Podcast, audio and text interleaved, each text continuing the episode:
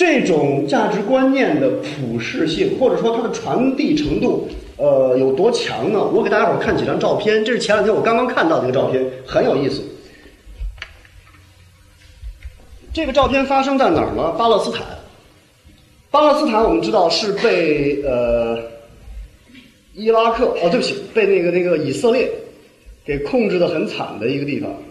然后以色列不断的在增加自己的这种。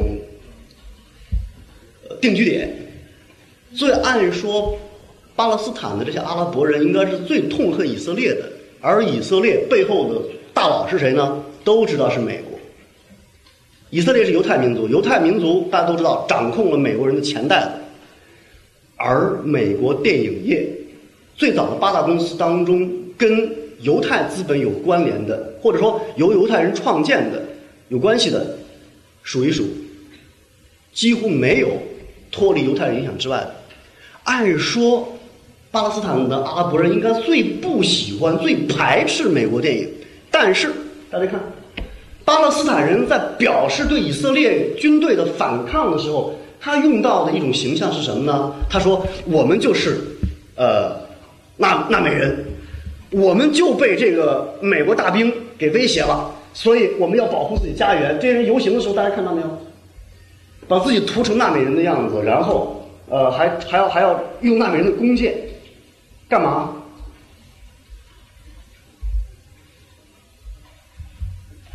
这是另外一个抗议者，他头上戴了一个一个这种罩，防止那种催泪瓦斯的这张新闻图片。连美国人实际上在呃挤压、在打压的一个民族，他要表达这种反抗，表达自己追求自由的。这种意念的时候，他都不得不有意无意的，他都用到的是美国电影给他的一个形象，他都没有自己的表达能力了。过去反抗以色列最著名的一个形象是谁？阿拉法特。一个新闻照片，他举着手，戴着阿拉伯那个头罩，举着手说：“我们要跟美国人斗争到底，我们一定要胜利。”现在没有阿拉法特的形象了。阿拉伯民族不知道怎么表达自己的文化的时候，就不得不用他们最喜欢的东西，什么呢？很有悖论，是美国的东西。同样的，我们知道，在中国出现的一些网民的意见就更加有趣了。很多网民说，呃，《阿凡达》的导演詹姆斯·卡梅隆肯定来过中国，为什么呢？说这是一拆迁问题啊！我告诉大家的就是，在拍《阿凡达》的时候，詹姆斯·卡梅隆真没来过中国。但是为什么很多中国人觉得《阿凡达》在表达自己的那种对对生活的不满呢？因为美国人就很得意的说：“因为我表达的是一种普世价值。”他找到了美国人的价值观和全世界很多人所向往的生活之间的一种联系，他在这两者之间建立了一个桥梁。他的电影是如此。当他给电影评奖的时候，大家注意到，他不会给那些特别有个性的影片大奖，他会给那些能够影响一个大多数人群的影片大奖。为什么？他说这是普世价值。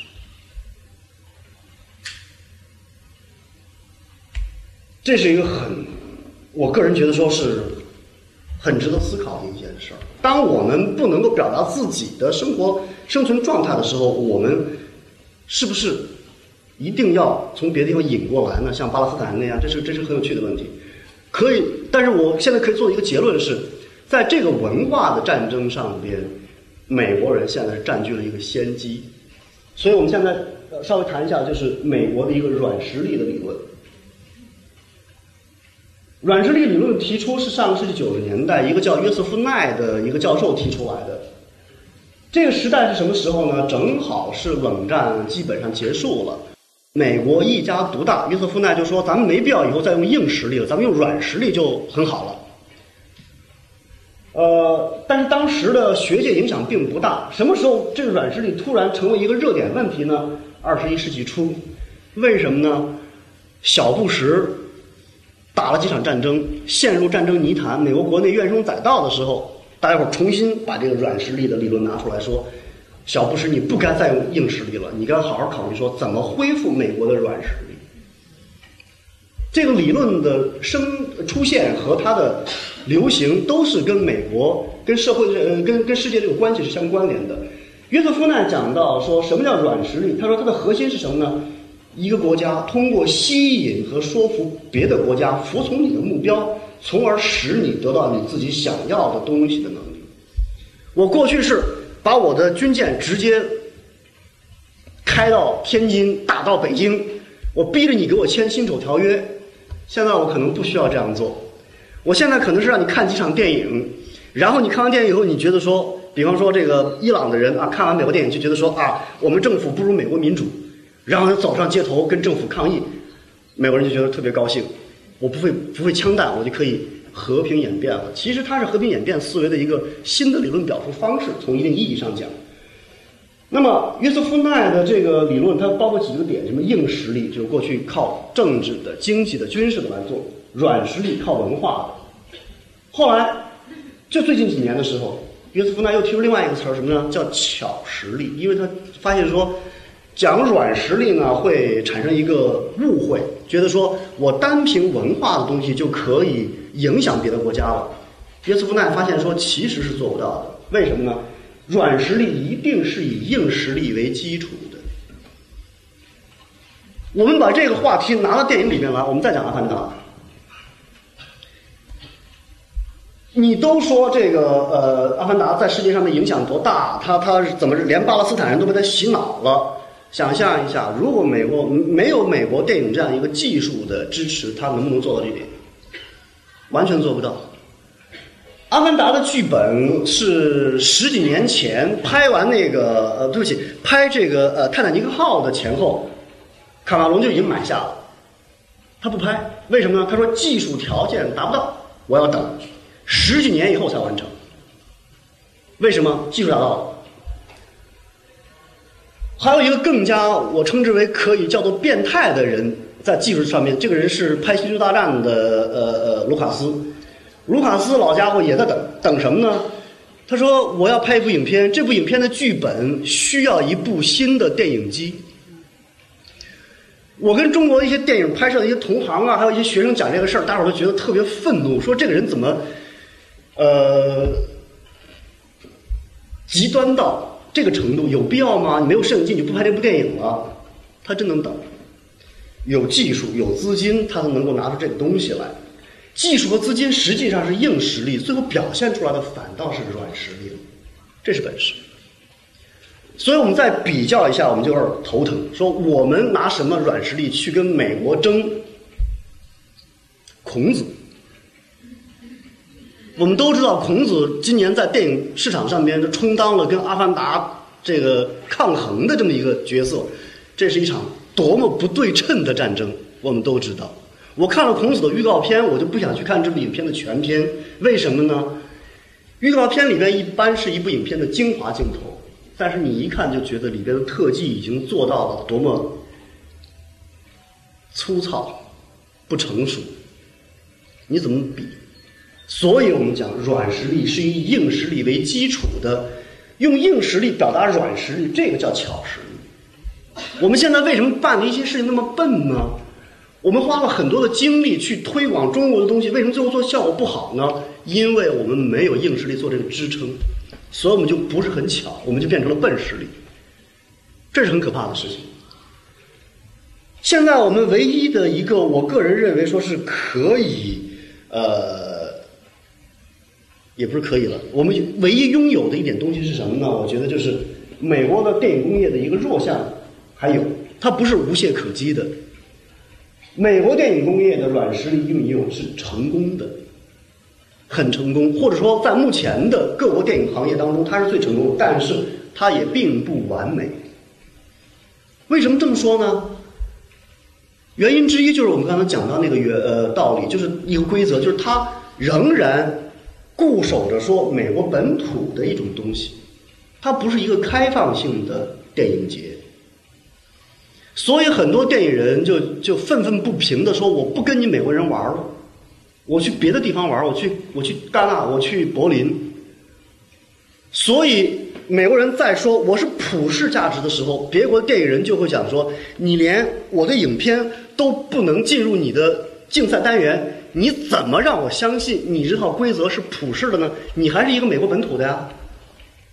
如果美国奥斯卡电影节还是维持现在这样的运营模式的话，那么我讲，在文化这个实力上边，别的国家电影人永远有机会。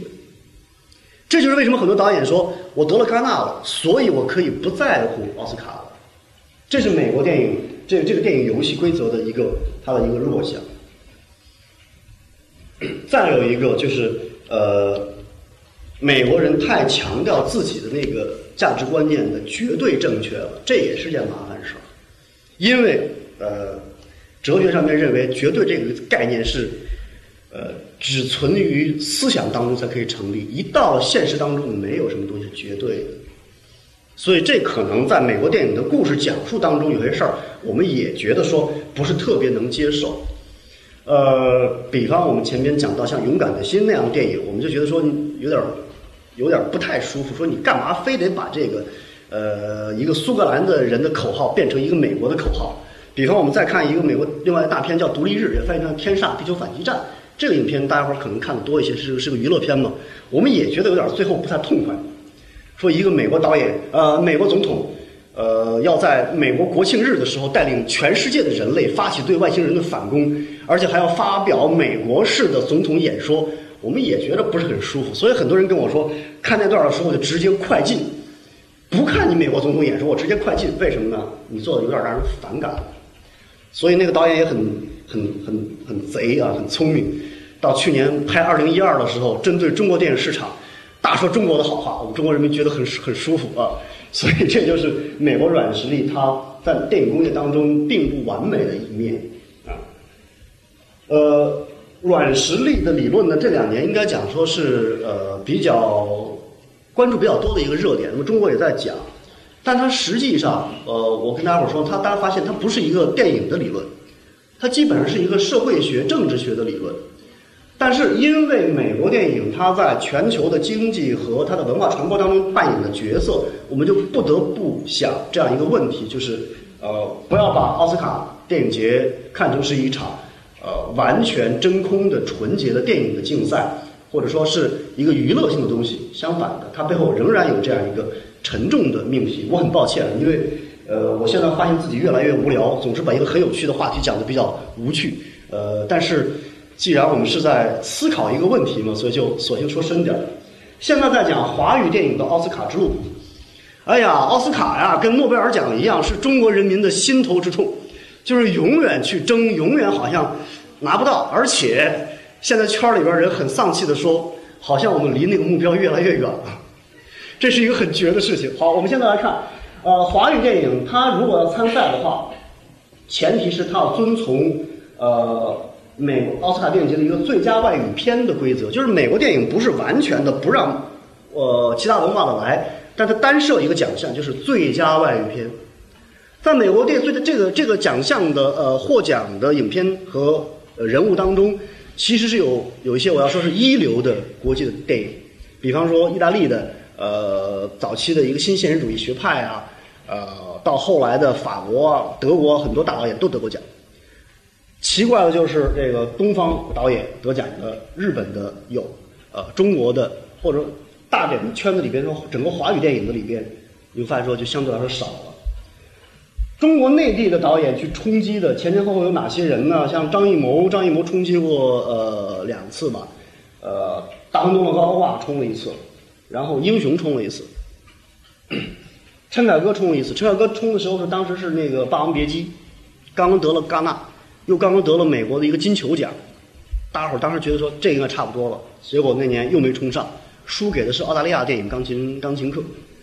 呃，然后呢，摄影师方面，顾长卫曾经是凭借自己的几部摄影作品去冲击过，但是内地导演到目前没有得过奥斯卡的这个大的奖项。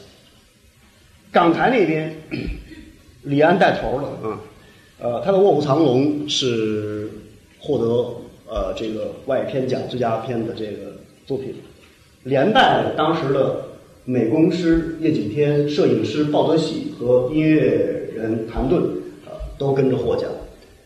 当时好多媒体，就是我们刚刚讲到说，都报道李安在现场的一个反应。李安后来自己在自传里面也说，他说，只给一个最佳外语片，他觉得有点不满足，没有其他更重要的，比方说呃影片奖啊、导演奖啊、演员奖，他也觉得很遗憾，因为那些他觉得说，他真正的打到了这个创作的这样一个核心里面去。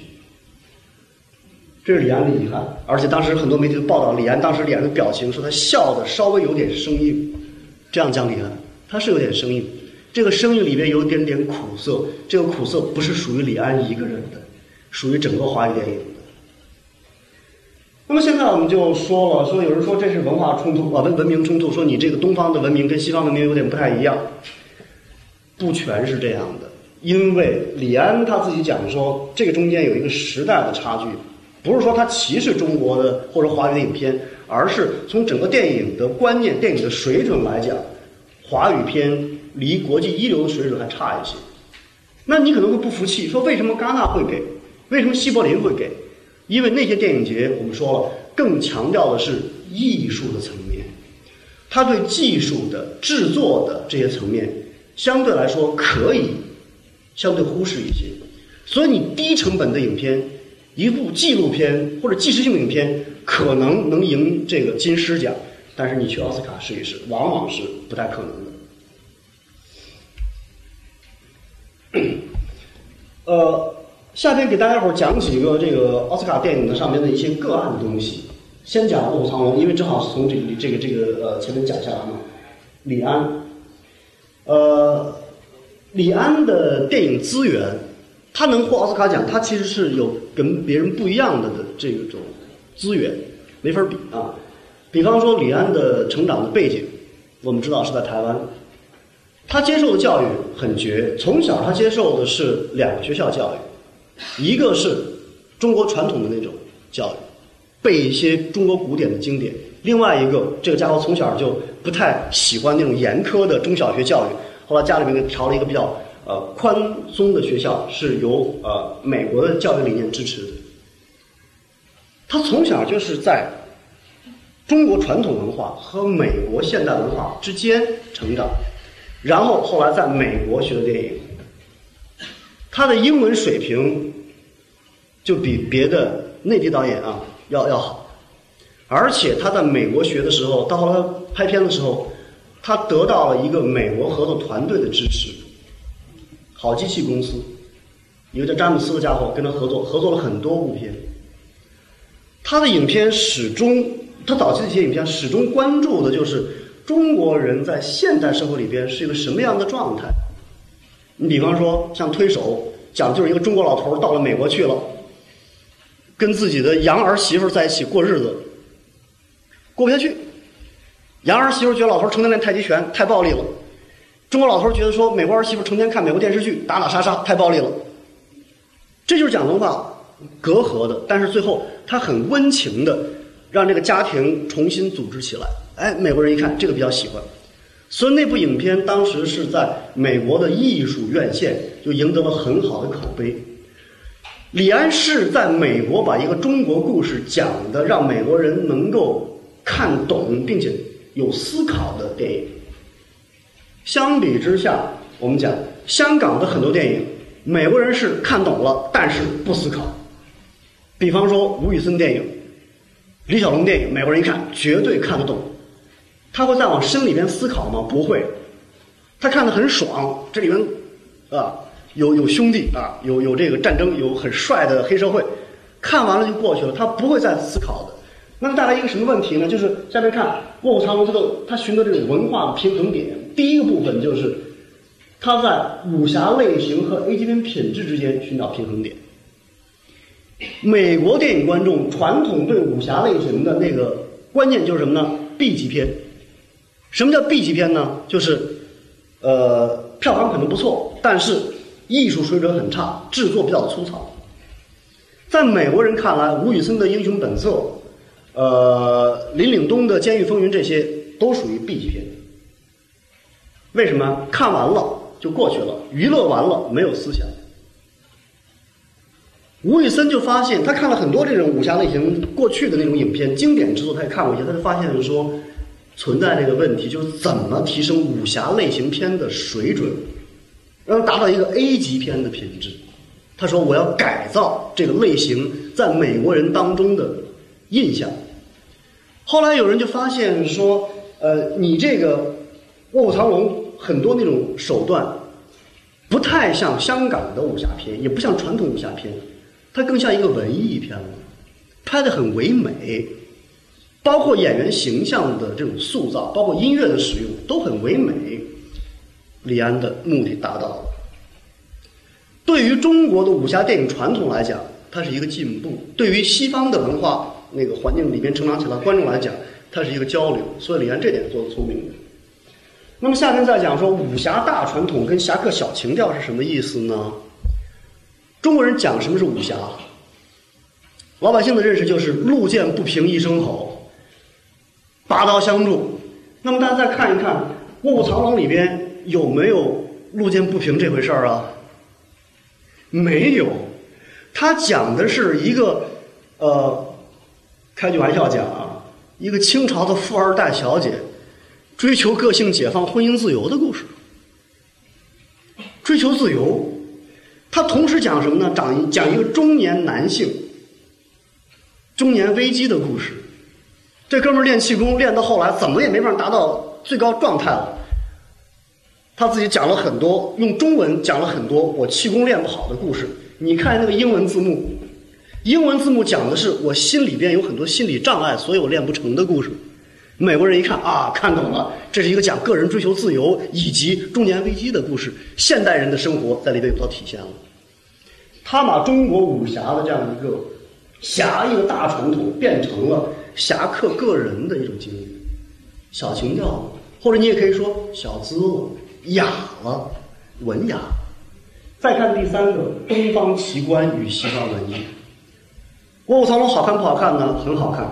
我当年在一个公交车上，呃，旅游大巴上边跟一个老教授一块儿看，老教授教外文的，他一看《卧虎藏龙》那个那个录像，老教授哈哈大笑，笑的声音很好。他说：“呦呦呦呦，怎么会这样？为什么呢？”老头说：“好久没看电影了，一看没想到说这个电影技术已经这么好了啊，人能在房檐上面飞来飞去，而且还能看到。”呃，竹林的景象，当时我们正好在安徽旅游嘛，当地人就说这个竹林是在我们安徽黄山附近拍的，是真是假我也没考证过，但是你会看到了里边有中国的著名的旅游风景区，这是什么呢？对于西方人来讲，这种东方的奇观，哎，美国没有这样的地理现象啊，他拍了竹海，同时还拍了中国西部的那种大漠，哎，美国觉得说这个看着新鲜。这是我们文化之外的一种东西，就好像一个人吃惯了羊排、牛排以后，吃一回涮羊肉，吃一回炸臭豆腐，他觉得说这个很新鲜，是种刺激，所以这点吸引了美国的一些主流电影观众。再另外一点，单凭东方奇观，美国人吃完了以后就说不错，但是不上台面、不上档次。李安不会允许这个事情发生，所以他怎么办呢？他借鉴了很多西方文艺的传统。很多人讲《卧藏龙》是武侠版的《理智与情感》，《理智与情感》恰恰是李安带领英国、美国的一些电影人拍摄的简·奥斯汀的文学名作。他后来在写到呃玉娇龙、呃于秀莲的那个心理的时候。他说，很多那种心理的逻辑是比照着《理智与情感》里边的姐妹之间的感情来写的，所以西方人觉得说又很亲切，又新鲜，又能接受，又能理解，他当然可以攻占美国的票房和观众的心理。最后边一点，李安在拍这电影的时候啊，搞了很多道家的书来看。当年我们都特别反感这个《卧虎藏龙》的这个这个英文的译名，它居然直译了。我们知道很多汉语，你如果直接翻成英文以后，那个意思是很奇怪的。我经常跟学生讲说，“枯藤老树昏鸦”，你怎么翻译成英文？翻成英文以后变成三个名词了，好像就不美了。那么你李安干嘛这么生硬的把这个影片的片名翻译成就 Crouching Tiger, Hidden Dragon"？当年我们听那个英文那个那个预告片的时候，听一个老外这样讲这个片名，觉得说：“哎，怎么这么别扭呢？”李安解释这一点，他说，在道家的思想里边，你在修炼内功的时候，有经常用的词就是龙虎，它讲的是你身体里边的那种器官和力量两种力量，龙虎相斗。龙虎如果相济，你的气功就成了；龙虎相斗，你会走火入魔。而李安又发现，西方文艺、西方心理学里边，经常会把人内心的欲望、本能、生命力这些东西比喻成什么呢？龙和虎，非常有趣的一个联系。所以他保留了《卧虎藏龙》的直译，他。暗示给美国观众，这是一个动作片，同时这是一个讲什么呢？心理斗争的故事。至于到了具体拍摄的时候，李安他们这些人为这个影片的付出，我们后来看一看是很惊人的。李安就问他的舞蹈指导，呃，武术指导袁和平，说：“你能不能让这个演员在表演的时候？”既有动作的漂亮潇洒，同时这个动作背后有人物的性格，有人物的心理。就是说我这一剑挥出去，到底是金刚怒目式呢，还是细雨和风式呢？你能不能给我设计这个动作？袁和平就抱着脑袋说：“你这给我出难题。”从来没有人这样要求袁和平，但是这样要求完了以后，达到的效果就是 A 级武侠类型这样的一个东西。待会儿我们会看几个《卧虎藏龙》的这个这个片段，呃，我们再再来分析一下。所以《卧虎藏龙》它之所以能够在奥斯卡奖上面有所斩获，我们说是跟李安的这种资源和他对中西电影的这样一个思考分不开的。换言之，如果一个中国电影想进入国际的主流的视野的话，你不能只思考中国的问题，你必须得考虑说西方人能不能看得懂。戛纳电影节的评委，威尼斯电影节评委看得懂不算数，因为那些人是专家，是小众，这就是问题所在。那么大家会会奇怪说，为什么英雄没有获这个奥斯卡奖？当然，英雄没有获奖，它有一个运作上的问题，就是它进入美国主流市场晚了，舆论上面没有造起来。另外一点就是英雄的这个呃故事讲的有点生硬。大家看过就会知道，说前后那个逻辑并不是能够很很严整的讲下来的，而且很多美国知识分子就我们聊天聊起来，他就会说，英雄里面表现那个意思是可怕的，他鼓吹的是一种独裁的东西，秦始皇的独裁要建立起来，他说这个知识分子是不会接受的。李安不存在这样一个让精英知识分子反感的原因，这也是一个元素。英雄如果不能得奥斯卡的话，后边那这几部影片更加不可能，就是说。同类型的影片更加想都别想了，因为那个故事就更加支离破碎，所以这也是为什么中国后来的像《十面埋伏》啊、像《黄金甲》啊、像《夜宴》啊，票房都不错，但是大家伙都觉得说这个影片真是这个故事讲的差劲，我们自己都看不上眼。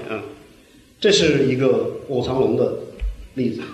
我要给大家伙讲的另外一个例子呢，是比较早的一部影片，就是《阿甘正传》《Forrest Gump》《阿甘正传》。呃，《阿甘正传》呢，它代表着美国新好莱坞的一个电影观念，就是用他们导演的那个话讲，就是真实在此结束。美国电影的主流是不太喜欢搞真实感的，他他要讲那种虚幻的东西，他要靠特技。呃，所以这部影片当中用了很多这种呃电脑的这种技术来帮助他完成故事。但是这个电影呢比较吃亏，因为。呃，专业人士看这电影就会能发现很多特技的运用，非专业人士可能意识不到。它跟《阿凡达》不一样，《阿凡达》你一看就知道说这个特技很棒、很惊人。这部影片属于呃不太能够注意到特技含量的那样一部影片。抛开这个不谈，这部影片当时也是，它就是那部那种属于在奥斯卡电影节上获得最重要奖项的一部影片或最重要几个奖项的这样的作品。比方说最佳影片。最佳导演、最佳男演员、最佳技术特效、最佳编剧，